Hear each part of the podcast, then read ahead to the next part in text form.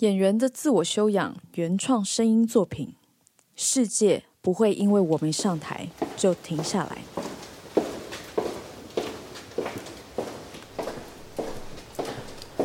我是曾心燕，我是一个演员。你如果仔细听我的呼吸，就可以感觉到，好像有特别的事情正在发生。不是很平常的那种，不是那种就只是让我们可以活着的那种呼吸。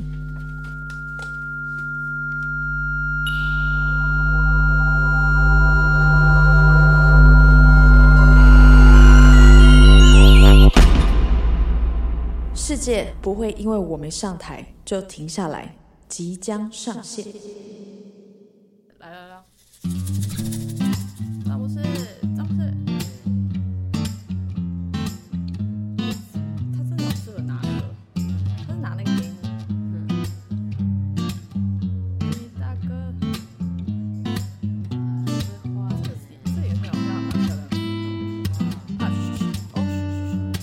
的自我修养。Hello，各位听众朋友，大家好，我是曾心燕，欢迎收听演员的自我修养。哇，今天我们请到了一位精灵来到了我们的录音现场啊，许哲佩。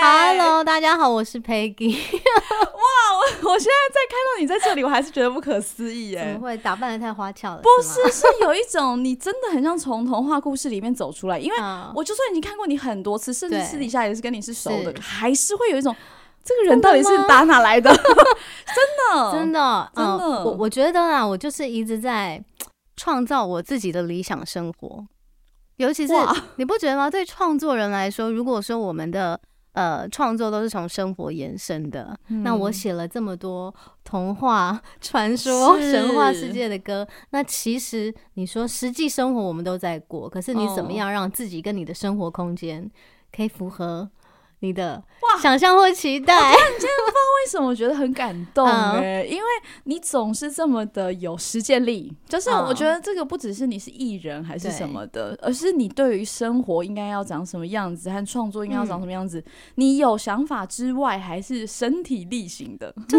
因为因为我觉得创作是最诚实的。你有没有在硬做这件事情？嗯我觉得明眼人一眼就就看穿了。所以你的灵魂里面有没有这个东西？我觉得它就是长出来的。是，所以大家比如说来我家，他们会懂我的音乐从何而来。是，他 就哦哦哇哇，对，原来就是这样来的。对，是，对公也连地点也是，就是哦哇，住在这里耶，哇，这样温。泉小镇这样。对呀、对啊，哇，我们直接是杀进核心嘞！我来，嗯我们来稍微解释一下啊，就是为什么我会认识徐哲佩。其实，在我们正式认识之前，对，我早就已经看过你无数次了。我也早就已经看过你无数次。为什么你这么出现，这么常出现在剧场人的身边呢？嗯，因为我我很我对于剧场有一种热爱，可是到嗯现在我都不好意思称自己为剧场人。哇可是我觉得我有一个心在那里，哦然后所以所有的演出啊，我有很多的剧场演员朋友们，嗯，所以我觉得这是至于音乐，它是一个蛮不一样的领域和世界的。嗯所以我很喜欢去看演出，所以嗯星燕，我之前也看过你无数次。我印象最深刻的是好莱坞的誓言，你是演那个 凤姐嘛？对，那个我就印象很深刻，而且那个你想，那个时候当时没有灯光，没有哦舞台，哦所有的都是真材实料的演员就在 台上，我印象超级深刻。哦，那真的是已经是五年前了耶。有吗？有啊，一八 年的时候，我哦想一想都会觉得哇，怎么会这样？真的，时间去哪了？真的，然后我呃是四年了之后，那时候王希文打电话给我，问嗯我说：“哎，你愿不愿意接这个《失物之城》的演出？”我就想说，这个主题我实在是很有兴趣，然后一秒就答应了。耶！然后啊居然是录音的这一天，刚好这一天就是去年我们开牌，对，去年的这一天，我今天早上那个那个回顾一打开，哦想说什么？这不就是命中注定？对，你因为我们今天也是约来约去才约到今天的，是是，对。然后我就是一个很迷信、相信命运的人，我很喜欢这种浪漫的巧合啦。是，我就想说，哎、不可哇，不可能，我 我鸡皮疙瘩掉满地嗯耶。对，注定的。吓到不可思议！这个这个演出啊，当时我在想要去知道我要做什么功课的嗯时候，许哲佩小姐呢就 offer 了一个我觉得很 bonus 的应，该没有演员功课需要这么做这件事情。就是就是很 bonus 的一件事，就是他除了是歌手之外，他还是一个催眠师。对，所以呢，他就说好，如果剧组人员就是演员想要体嗯验这个的话，我愿意提供免费的。我。我就是立刻，我当天 booking，没错，就是一年前的今天，我们就 booking 了。对对，我就觉得，因为他是一个很不一样的进行的嗯事情，所以我觉得我需要去了解到底会有什么样的体感对和什么样的感觉。对，因为《失物之城》从专辑到沉浸剧场，它讲的就是催眠的延伸，所以连我在做专辑的时候，我都跟我当时所有的合作伙伴，我说你们需要的话，你们想试试看催眠是什么，你们来找我。我觉得至于每一个创作人，他会转化成。转化成不同形式的创作，让它发生，就是透过催眠的体感。嗯那至于剧场，我觉得大家更需要知道到底催眠所谓看到是看到什么，嗯那我们在现场要怎么诠释？所以我其实是很开心，大家愿意尝试一下，然后我们再转换自己的能量进入剧场中。是嗯但是我我怎么知道我去了之后发生了这个 这个巧合到不行？我后来想想，我都想说，会不会是因为我接先接了你的演出，嗯所以我才会看到那个东西的？啊我后来有这样想。好，我来解释一下这是怎么回怎么一回事呢？就是许哲佩的专辑里面有一首歌叫做《战》，对战争的战，嘿战啊，这首歌呢在讲就是其实是诶是男生的视角，女生的视角，对女生的视角在讲日本的古战场，嗯然后因为我们看这些战争的故事，都是歌颂这些英雄或是逝去的英雄当下的状态。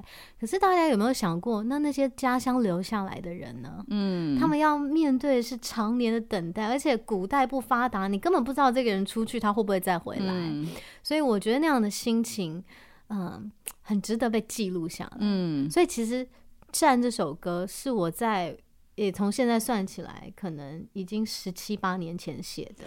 哇这么久，对，当时做专辑是是十四十五年前，但是应该就是二零零四年、哦零五年，就是很久以前写的歌。那这首歌也很奇妙，不断的被很多的歌手 hold，可是它嗯哼永远没有被使用在各每个人的专辑里面。我就想说，是怎么样？这首歌很奇怪吗？嗯那直到我开始成为了催眠师，我发现我在我个案的故事中听到了一模一样的剧情。可是这首歌是我十几年前就已经写过的歌，当时我觉得那是我虚构的故事。哦可是直到我亲耳听到这些古战场的故事，我发现这些都是真的，一切都是真的。我所有的歌都是有人告诉我我要干嘛，我写出来的。对，所以当下，呃，我已经觉得这件事有很强烈的共鸣了。然后最神奇的是，当星燕来催眠的时候，他所有的立场、角色、场景，完全就是《占》这首歌《樱花之下》所描述的。然后我们当时都觉得不可思议，不可思议，因为而且 而且我还是那个男的，对我就觉得太太怪了。我而且我还有跟 Peggy 讲说，嗯我曾经有呃给一个可以看得到前世的老师说，我。很呃，我这一次就是投错胎了，我应该是一个嗯男生，所以我应该是很多事都是个男生。是，然后那个时候我我去到的那一世，我也是个男生，他是，我是一个日本武士，对，也就是说我是我是那一首歌里面的男生视角。没错。那我很想问 Peggy，就是为什么会想，为什么会知道这个催眠的这件事情，以及嗯怎么去学习它的呢？因为在我的喜好中，我一定一直以来都对于奇幻的神秘嗯学有很强大的兴趣。嗯但是像催眠师这种，他跟按摩师不一样，他不能你随便走进一间店里说我要这个几号几号，你帮我推荐。因为催眠，我觉得它更私密，它是需要被有人介绍这个催眠师，你去试试看。我觉得他的管道更神奇，所以我真的是透过一个朋友的介绍说，这个催眠师我觉得蛮好，你可以去，我才终于体验了第一次的催眠。然后哇哦当时我就看到了我的三世。它它是随机的，它不是呃连在一起的三世这样。那我就是我真的觉得那一次的催眠有一点颠覆我的人生，就是它对于我现在有点重组我对于灵魂跟世界、宇宙观的看法。我讲的是我自己的哈，嗯我自己的世界观。那我去催眠之后，我看到了太多奇幻的世界，我觉得它对创作人太有帮助了。嗯这些延伸联想，那我身边全部都是艺术家，我就想很想要我的朋友跟我体验相同的感觉，所以我就去学习了催眠。嗯我当时的初衷只是想要让我的朋友看到我说的那么奇幻，那你看看你的是什么？哦可是我没有想到它带来的疗愈远远超过我想要给予大家所能看到奇幻的世界。那我也就没想到，哎、催眠这件事，它就做出了我一条 另外的路，然后延伸出了一张专辑，延伸出了一个演出。它的确有很大的重组了我的生命状态。是嗯，我觉得很很神奇的事情啊，是催眠。你在讲催眠的时候，你会强调一个词是，你就入戏就好了。。然后我觉得这个这个这个这个对我来说很颠覆，是因为嗯我我是演戏的人，然后然后我在听到催眠师跟我说我就入戏就好的时候，嗯。我有一点。其实我第一次听到的时候，我有一点不太知道我要做的到底是什么。嗯。是，哦，然后呃，再加上我最近又很喜欢冥想，嗯，所以这三者之间就是会有一种，我我觉得如果不用去定义名字，它根本是就是存在在我们身边的事情、对哎，对，我觉得哦入戏本身应该就是请你去相信那个角色。嗯，对，因为你想想看，那是因为你是你是演员，所以入入戏之之于你，他有一个专有名词。嗯可是很多来催眠人，他不是演员，嗯，你要怎么样告诉他说？请你去相信你看到的你自己是谁。这个地方我没有办法讲那么多的句子，我就告诉他就像我们看电视，嗯请你入戏。入戏就是相信，OK，我现在是我看到的这个，不管是清朝啊，不管是古埃及啊什么的，我是这个人。嗯那我来看看，如果我是这个角色，我看见了什么事情？哦哇，这对是是我完全忘记的事、对哎，因为我我我觉得我对于我要相信什么，我是嗯很挑剔的。是，可是我一旦选择相信，我就不会去怀疑它。对，呃，这个是就是一般大众不会有，是没错，甚至歌手也不一定会有这样的训练，对对不对？所以我觉得反而是对啊，各式各样的人来催眠，他们的反应都很不一样。我觉得像我分享最有趣的，像演员好了，嗯像演员们来催眠，你们大家大家的大家的反应就是极度的夸张，就是非常的戏剧化，嗯哼所有的转折什么来了啊，就全部都是我会。喊出来，对，然后你们是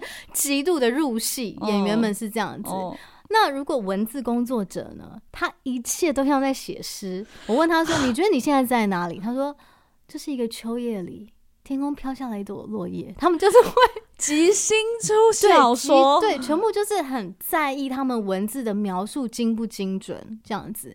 那啊，比方比方说主持人好了，嗯他们就很会做效果。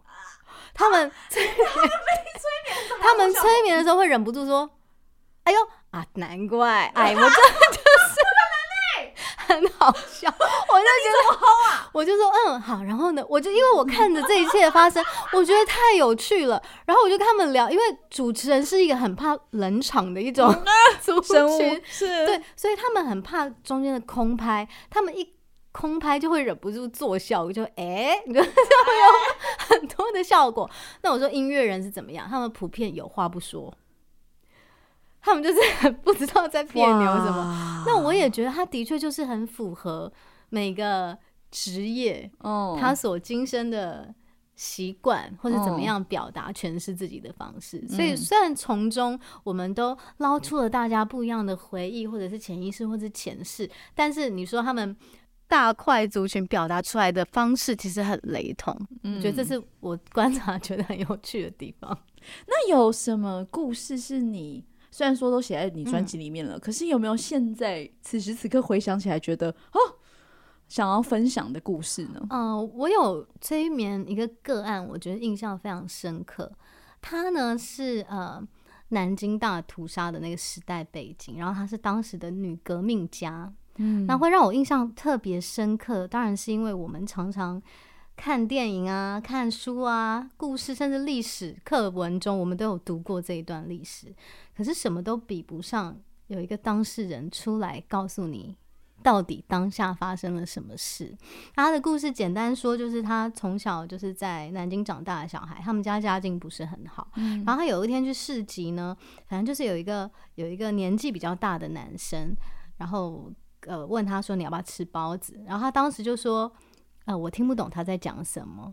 我说你听不懂是因为什么？他说我不知道，我就是听不懂。他后来才发现，原来是因为语言，因为当下他不晓得他到底是哪里人，他只有说他这边有鼻中中间有一点小胡子，哦他后来才发现哦，原来是因为语言的问题。哦那总之，他说他们都称为称那个老，嗯，也没有到很老，就是一个叔叔吧，嗯哼，叫他老爷。那老爷就把他带回大宅院，然后他后来才知道是因为他给了他妈妈一笔钱，这样子，妈妈有意把他卖掉，这样、啊到大宅院。他在宅院，他说每天过得很好啊，有漂亮的衣服，跟他本来的生活不一样。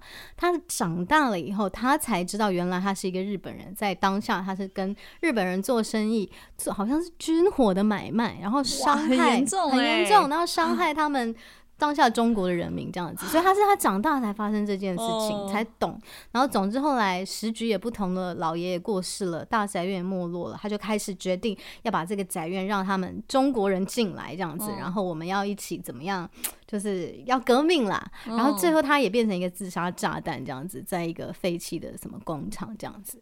那当然，我觉得那连接还是哦，那个老爷跟他那一世的妈妈是他们今生的谁这样子。我觉得那个故事让我特别特别震撼，就是因为我觉得这段历史是我们都听过的，嗯但你很少从单一的角色本身嗯去看这个，不是国家的事哦，就只是他一个人的故事，他来看当时这个时局背景，嗯到底原来在那个社会环境之下的生活是怎么样的。所以，虽然我有做过各式各样很奇幻，或者是不管是古埃及、古印度什么都有的前世，但这一段我觉得因为离我们的时间没有那么远，嗯。都在你知道百年内的事这样，所以我觉得印象特别深刻。嗯我觉得催眠是一件很神奇的事情，就是你有形容过一个催眠嗯，感觉或知道的那个方法是什么？也就是你很像闭上眼睛回想刚刚发生的事情，对，然后那个就很像是你前世会出现方式跟这个是一样的。，对，就像好，现在不管你们现大家现在是在在做什么哈，在听 podcast，、那我不知道现在的时间点你们什么时候听，那你们记不记得你们刚刚中午吃的东西？你记不嗯记得你中午吃了什么？好，如果你记得的话，你可不可以让你中午吃的东西出现在你眼前？不管你是坐在桌上或哪里，嗯，你看得见刚刚发生的事情，这个通道跟你看见两百年前发生的事是同一个通道。也就是说，催眠的画面的呈现是脑海里的画面，它哦。它在你在过程中，你会觉得好像是记忆中的画面。嗯像我，我会问很多人，像你也是，我会我常常会问说他长什么样子，那大家都会觉得哎呦这个好缥缈，他们会说我不知道，但他总会说，可是他有一双蓝色的眼睛。嗯，就是不知道为什么知道对你就是看得到这些细节，你喜欢他什么？哦，他的嘴角总在笑。嗯。可是我真的问你他长什么样，你会觉得我不知道，你会觉得这太具体了。嗯可是实际上那些你印象深刻、你记得的，你就是知道。比如说他的头发怎么样，嗯，他的眉毛，你其实就是知道。嗯嗯我觉得人的这个要说是什么肌肉啊？如果说它也是一种记忆加上想象力的肌肉的话，这一块的运作真的很神奇耶。因为对，假设说，呃，我把我自己分类的，就是催眠是比较在处理过去，这个过去嗯包括很很可能是几百年的，对，然后演戏是很当下的，跟冥想是想象未来的的话，嗯，那这一三个部门就是有一个有一个时间感，在运作你的想象力和你的你的记忆的状态是是是人很神奇的东西。嗯，我那是你很神奇的 东西，我没有觉得每个人都可以嗯这样做到。那我觉得那当然跟我们现在的工作有关啊，嗯或者是跟我们的。呃，状态、性格有关，所以因为你是你是演员，所以你嗯特别了解所谓演戏的活在当下。嗯那我可能是创作音乐好了，对我来讲，活在当下就没那么重要。嗯我就没有觉得我的人生的时时刻刻要提醒自己活在当下，因为嗯我所有的创作养分都是过去和未来。我个人啦，很神奇耶。对，我不晓有很多人，像比如说李宗盛大哥，他写的歌就是活在当下，嗯他写生命的历练。但我我必须老实说，我没有这么多的生命历练，我我我我一定写不出来李宗盛大哥写的歌。嗯可是我有很多回到过去的能力，哦 不晓得为什么。就是你的专项不同。，对对，我的路线不同，所以我写的音乐很多是大家觉得你在写故事，那个是我嗯特别喜欢和擅长的。虽然大家都说那个故事可能是虚构的，可是没有，那情感都是真的。嗯可是对于你来说，就是专项这么在一种很故事感的的的状态里面的时候，会有什么困扰吗？困扰就是我也会思考别人会不会觉得这件事情跟我有什么关系，哦，就是到底所谓我们我们之所以感动，很多都是因为共鸣嘛。嗯那到底我写了一个这样子这么明确的故事，比如说像我们刚刚提到的战，对吧？嗯这么古日本战场的故事，对于一般像比如说上班族，他想嗯，这跟我有关吗？嗯对不对？所以我一直觉得，那你要很理解你的听众。那我也嗯相信，我觉得听我的歌的人跟我一样，都是我们还喜欢做梦的人。嗯对，所以我们对于创造出来一个自己的宇宙这件事情，我觉得我们在这一块是有共鸣的。嗯对，所以就算我会思考，我创造这些故事，别人能理解吗？但是我觉得我没有办法违背我想做的事，所以我嗯还是会、还是会这么做。嗯哇，那对于你来说啊，就是接触到就是很多书籍啊，嗯尤其是这个三五年间，嗯很多就是叫我们要活在当下的书，对对？很昌盛。嗯那你有什么样的感觉？我觉得真的不用，因为那个不就是心灵鸡汤吗？因为你想嘛，活在当下，我们都会有活在当下觉得很辛苦的时候啊。嗯可是你一直活在当下，不就很辛苦吗？那嗯对我自己的方式就是，我会用我过去的滋养，嗯就是我获取美好的回忆来支持我的现在，以及对于未来的期待跟向往，嗯来告诉我前面会变好的。嗯那我活在当下，只是我有其中一部分能力是我在记录现在，因为那是我哦未来要用的过去这样子。哦所以大家都会哦说我不活在当下，我觉得那是我灵魂设定，所以我哦所有的当下它会被我存下来，所以嗯我有特别特别好的记忆力，它让我在未来的某一个时间点，我可以随时的调阅 出来使用。诶。那我们在生活很苦难的时候的解套方式很不一样哎，因为对我来说，活在当下是一种解套。是。的原因，是因为如果好假设说我现在在超级情商，可是我会意识到一件事情是，嗯可是我也不会现在突然死掉，嗯，或者是，可是现在他天气蛮好的欸，可是我觉得那个最大的不同是因为我们现在的人生活其实是很 peace 的，嗯。死嗯掉这件事情只是我们用来夸张的形容词。哦，如果我们真的在面对很强烈的生离死别的时候，哦那活不活在当下那就另外一回事了。哦，因为所有的事情你都可以说我怎么样怎么样，但是我也不会死掉。嗯我觉得它只是一种形容词来鼓励我们的现在，因为其实我们现在大家过得蛮 peace 的。哦哎、我觉得这还包括有一个有一个事情，你刚刚讲的时候，我现在不会死掉。我还我还想到我有一个事情，是因为你知道我头有开过一个刀吗？嗯嗯嗯，是就是在我国中开始有那一个就是真实的独角兽，就是真的长一个骨头的时候，嗯我都会幻想我自己每天都有可能会死掉、欸。嗯，好像我就是因为这样子，所以才练就自己。明白，那就表示你其实你真的经历过那个坎，哦所以这件事情在当下反而对你来讲，有这个活在当下，时序。它对它对你来讲是一个你可以提醒你自己的，我现在没有嗯。那么糟糕这样子。是。那至于我，我觉得我很多的死掉都是很情感上面的，嗯。就是你不让我写这首歌，我就会死掉。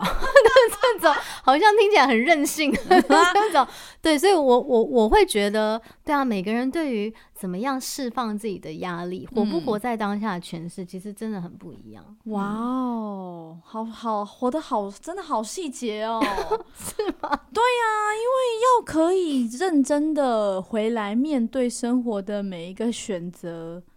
我觉得是你可能度过很多大的挫折、嗯或者是大的事件了之后，回来选择面对细小的事情，嗯，回到就是很很细节生活细节上面去看。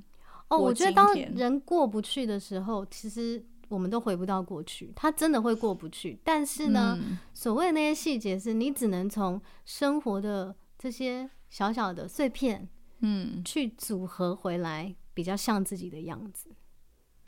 对不对？嗯从我选择的饮料，你会知道我喜欢喝什么。嗯从我今天想吃的东西，我今天选的衣服，我今天选择我要看哪一个电影，它都是由你的喜好出发的。嗯从这些小小的喜好，你会慢慢的组合回来，知道我自己要什么，然后那哎个东西会越来越大，你就会知道，OK，我知道，我想起来我是谁了。哎可是其实你刚你你这样子变相的，其实是一种活在当下、哎，我觉得我那活在当下是，可能是因为那个东西小到我没有觉得它，我觉得它比较像是日常的反射动作。是因为它不是它不是那一种我们看到书上的、嗯或者心灵鸡汤那种词汇。对，可是你说的每一个当下小小的选择，都在重组你现在的自己，是就是其实是假的？原来我懂活在当下。以为我不懂哎、可是你有在做这件事情嗯哎、因为它只是换一个说法，它不是这么标语型的事情，嗯嗯嗯而是从很多碎片，从很多小小的关节去看到，去看到我现在的自己是什么样子，然后我再去做选择。对我，我觉得那跟我现在是疗愈师有点关系，因为你会，哦呃，你会很直觉的去解读一些状态。嗯，所以当我要解读起来，我会想，我为什么今天要绑两个辫子？啊对不对？或者我今天为什么不要绑绑辫子？或是嗯你所有的发型，你所有的一举一动，它都可以解读出来你的内心。只是我们不需要这么累，我们就去，它其实就是生活而已。但是当你在需要某些力量的时候，这些东西反而会帮助你。嗯就是哦，我的习惯原来让我怎么样怎么样。那当你当你知道它是这样造成的以后，我觉得你就有点想说，好吧，那我就认了，对不对？因为就是自己 造成的嘛，嗯自己的选择所造成的结果。嗯那要么我就是。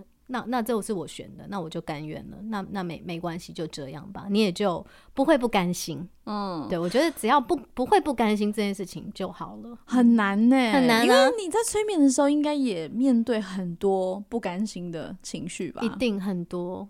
然后我觉得，身为催眠师，有一部分就是我绝对不会把我自己的道德观或是我自己的理念放入这个状态，我一定跟着你们的角度去看事情，只是我可能稍微可以客观一点点。嗯但是无论我当下到底，就算你说哦，这个他真的发现自己是小三，你会不会 judge 这件事情？可是的确回在当下，你真的会觉得，我们去理解当下你为什么这么做嘛，嗯对不对？所以你不要，你不要在催眠过程中，你也不要批判自己，嗯，也不要先分析，因为可能结局根本不是这样。哇，所以不如入戏，你就去看这个戏到底最后演什么。这你上述的所有事情都是很很跟表演是完全一模一样真的真的，因为演员好厉害，不是因为我们好像从不同的职业嗯去找到相同的道理，对就是这个人造就他今天会这样，绝对是有原因的。你去看到他为什么会这样，而不是先去批判他为什么会这样子，因为甚至催眠甚至是你自己嘛，你自己经历过的事情。对那其实演戏，我们也是要去接近这一件事情，要让他成为我们经历过的事，嗯我才能够成为这个角色。是对啊，嗯，那我觉得最佩服的是，因为演员通常是我觉得最棒的演员就是不选角色这件事情，我觉得很难。就是今天如果来了一个角色，是我觉得我怎么可能完全不像我，我我会觉得我根本做不到吧。可是我觉得，演员就是有这样的超能力，哎、我我真的也是，因为我刚认识你的时候，就是你是一个很像。从童话故事里面走出来的精灵吗，直到现在还是有一种这样的感觉。谢谢。你你其实有很理性的部分，嗯，然后很能够分析的部分，因为像刚刚说，你在催眠的情况之下，你还是要虽然是感性的参与，虽然说是跟他一起，可是你还是要很可以客观的嗯。出来、看到很多这个东西关联性，的关对，对，然后去整理它，去给出一些意见，因为嗯。这个跟我教学的时候的感受有一点像，因为我觉得我们都不会想要去让呃，就是你的个案或者是我的学生接近某一种样子，嗯。我们没有想要主动的让他去接近某一种样子对，可是我们想要让他成为他自己的，他们自己发现。对他们嗯自己发现说，哎、这个关联是什么？我我自己觉得，尤其是做创作的人，我们平常都是很感性的人，嗯。可是如果没有理性，我们驱动不了我们的感性，嗯。它永远就只是梦，哎呀，它没有办法实践它。可是比如说，身为制作人，嗯我就要有很理性的一面，你要统筹一切啊，你你知道里面就有预算表啊、时时辰啊，什么什么是我啊。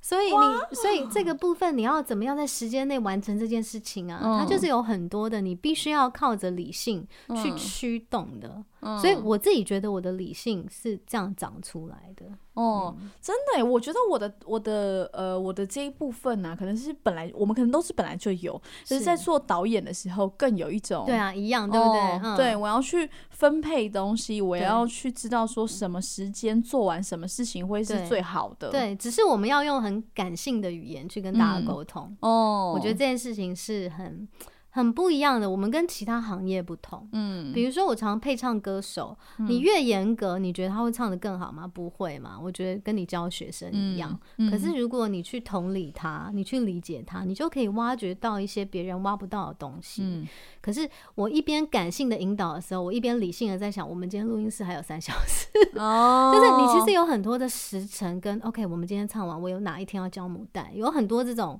时间的东西。哦，我今天要的素材够吗？可是另外一面，你要非常感性的去成全这个作品它最后的样子。你不会觉得很分裂吗？我觉得这个分裂的让我觉得我的能力好像不错，因为我觉得那个分裂是你你就是我不晓得你你有没有这种感觉，就是在当下你会有点我就是知道我在干嘛嗯的那个笃定感，嗯，会让我觉得这一切都在我的掌控中，没问题的这样子。对，所以你在呃，在面对，因为其实我的理解当中，配唱好嗯像是有一点像是表演指导的感觉，对不对？对，那如果你在面对一个艺人，他也是就是走不过去那个嗯坎，那你也是这样子说服他，或是这样告诉他说，可不可以转念吗？应该是说呢，我觉得我有一种读心力，这是我每次配唱我都觉得很神奇。比如说，如果这个歌手他喉咙哑了，我也会喉咙痛。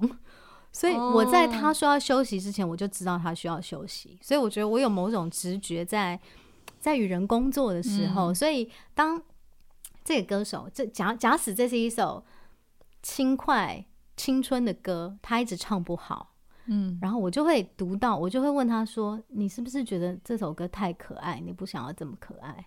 他就会给我一个笑容，我大概就知道。嗯我就会问他说：“那你觉得，如果这首歌是孙燕姿或者是徐佳莹唱，你觉得会太可爱吗？”他们他就会说：“哎、不会、欸。”我说：“那就嗯对啦。嗯每一首歌他都有不同的诠释法，嗯那是因为他已经投射了公司就是要我唱这样的歌，这样子。哦，对，所以我会给他另外一个角度。嗯那比如说一个歌手，他平常都唱他自己的，在配唱过程中，我就会说，我现在要你想象你是一个乐团的主唱，所有的乐手都在你身边，你不是一个人的，你是一个一个。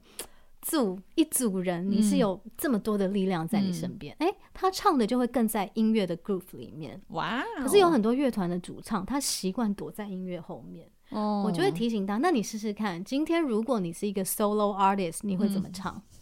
旁边的乐团，你的乐，他这些，你现在他们都不是你的团员了，只有你在台上，你会怎么嗯唱？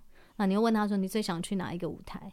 嗯有人会说小巨蛋，有人会说哪里？我说好，那你想象这是你今天演唱会的最后一首歌，哦，你给他画面，给他情境，然后你理解哦他。所以我觉得，通常我我都说我是一种很灵性的配唱方式，哦。但最终我觉得他们都会因为信任我，所以给我哦。更多他们平常可能抗拒的东西啊。哇，真的很有趣耶，因为你刚刚讲的跟 跟表演指导要做的事情是也很像，对，就是你怎么引导对他们这样，你怎么给他情境，而不是只给他技术？因为很多时候我都会觉得，我们当然也可以说，你就再大声一点，或者是你就错。再自己一点，或者是嗯。给出一些好像很明确，但是实则很抽象的事。是。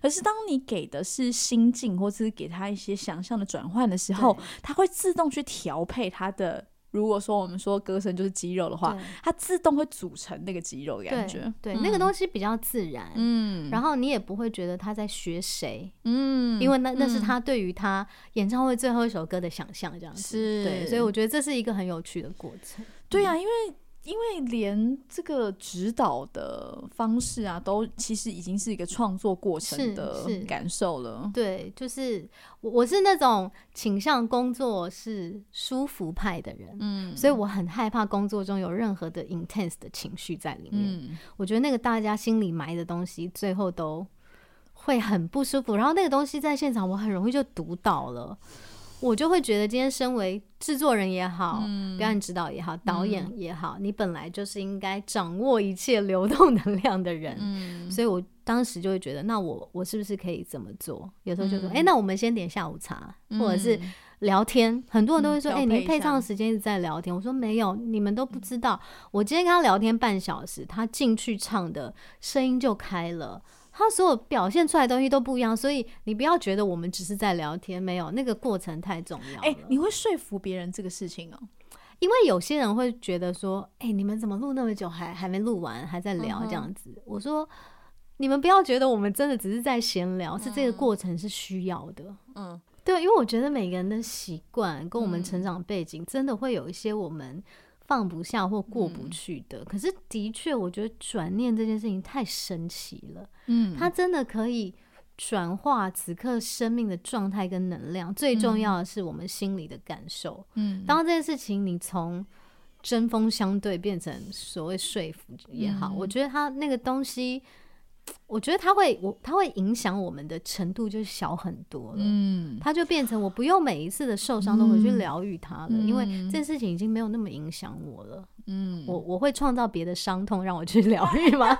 人就是这样嘛。对，那过去的伤痛我懂了，我知道它代表什么，我了解我自己，那我觉得那就好了。嗯，啊，你这我们今天聊了真的很多，就是 Peggy 在作为一个疗愈师、催眠师的这个职业或者嗯这个人，但是其实你你有大部分的时间是歌手，嗯你很早就出道了，对，小 时候。在这么多的职业和这么多的角色当中啊，你有最喜欢哪一个吗？我我觉得我自己这样的形容有点夸张，可是我每一次在创作的时候，嗯我才觉得我真正的存在。我这样讲，我这样有点偏激啦。可是我不晓得、欸、当下那个所累积出来的能量跟，因为创作它就是从无到有的发生，这件事情是让我非常非常着迷的。所以我只有在创作的当下，我觉得我是活着的。你知道，我我有时候觉得我这样讲好像很不应该，就好像我的真实生活没有，可是。我觉得我的内心就是这样，就是我的存在是来自于我，我觉得我能创造出来的东西。但是我最近听到一句一段非常非常感人的话，就是女人为什么伟大？你知道，因为这世界上面没有任何一种魔法可以创造生命，只有母亲可以。所以，我觉得我们的确有一种很神奇的能力。不要哭，哎呦，好好惊人哦！对，那只是我们选择要不要这么做。可是嗯我们就是有这样的能力去创造一个生命，而这个你知道，创造生命真的在全宇宙没有任何由古至今没有一个魔法可以做到，可是我们可以。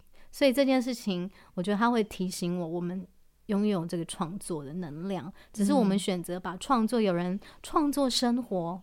我觉得那也很棒，完全是活在当下的典范。但至于我，我觉得我内心还是有我想要完成的理想，嗯所以我会觉得我可以在毫无其他角色，纯粹在创作音乐的时候，我觉得那是我真的活着的时候。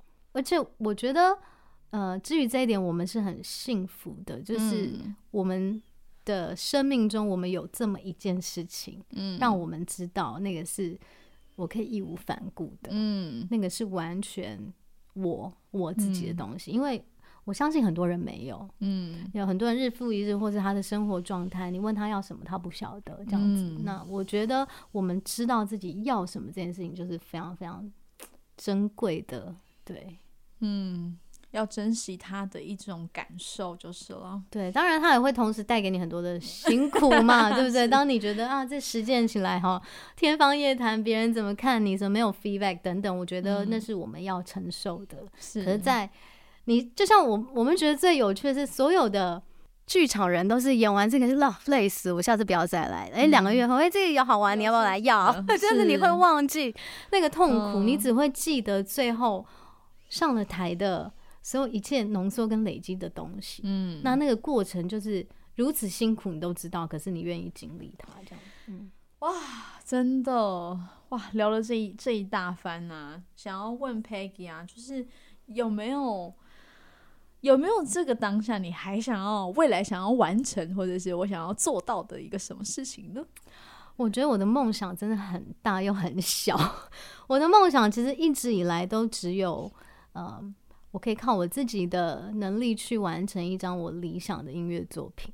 我所谓自己的能力，就是我没有预算的考量，我没有什么什么什么的压力，这样。那这这个在现在这个时期下，就是非常辛苦跟困难的事情嘛。嗯但我觉得这个梦想对我来说，永远是我人生最重要的事情。无论我帮别人写多少歌，多做多少制作，回归最终，我觉得有没有自己的作品，它还是我是谁一个非常非常重要的事情。所以这是我今年最大的目标啦。我希望可以再有一张新的专辑。哇，在做了吗？努力当中这样子。那再来，当然还有一部分是剧场。我觉得剧场嗯对我有一个太神秘的吸引力了。嗯我一样不敢说我是剧场人，可是我还是希望有机会可以参与更多剧场的演出。那当然，我知道我至今接到的每一个角色，我的优点都是靠我的身高跟 歌神取胜这样子。就是我的型啦，有点受限于某些角色这样子。嗯那我也很好奇，我不晓得在这这个部分我有没有其他可以长出来的。那当然我知道我自己包袱也很多，但是总之我觉得剧场它是一个太迷人的地方，未来我会很希望可以多多多的尝试这样子。嗯，啊，你下一个演出就是小花，小花对，哦然后我在里面是演一个小学生。你知道，我都我都跟我的朋友说，因为其他人在里面都是演大人，哦然后，可是我们从小就演这个角色，对，这是我们十几年前就演的嗯戏。然后我就跟他们说：“哎、你们都是演进那个角色，对不对？因为我们年龄越来越大，你就真的演进了你当年的那个角色。嗯只有我是离他越来越远，逆 越龄来，越远。所以其实每一次复排或重新演这个角色，我觉得我有。”心理建设是要 好好的建设一番，我才能上了台去说服我自己，跟说服台下的小朋友说，对我真的就是一个小孩这样子。嗯对，所以它是一个儿童剧，是一个儿童音乐剧，所以哦大家来看看我在台上有没有逆龄成功。真的哎，我们很期待接下来就是 Peggy 的剧场作品以及音乐作品啦。我也期待，哦嗯，哎呀，真的是我我哭了一番，没关系，哭是很好的。真的是阴性能量啊。哎真的谢谢 Peggy 今谢天谢还有我们聊了这么多，那我们下期再见喽。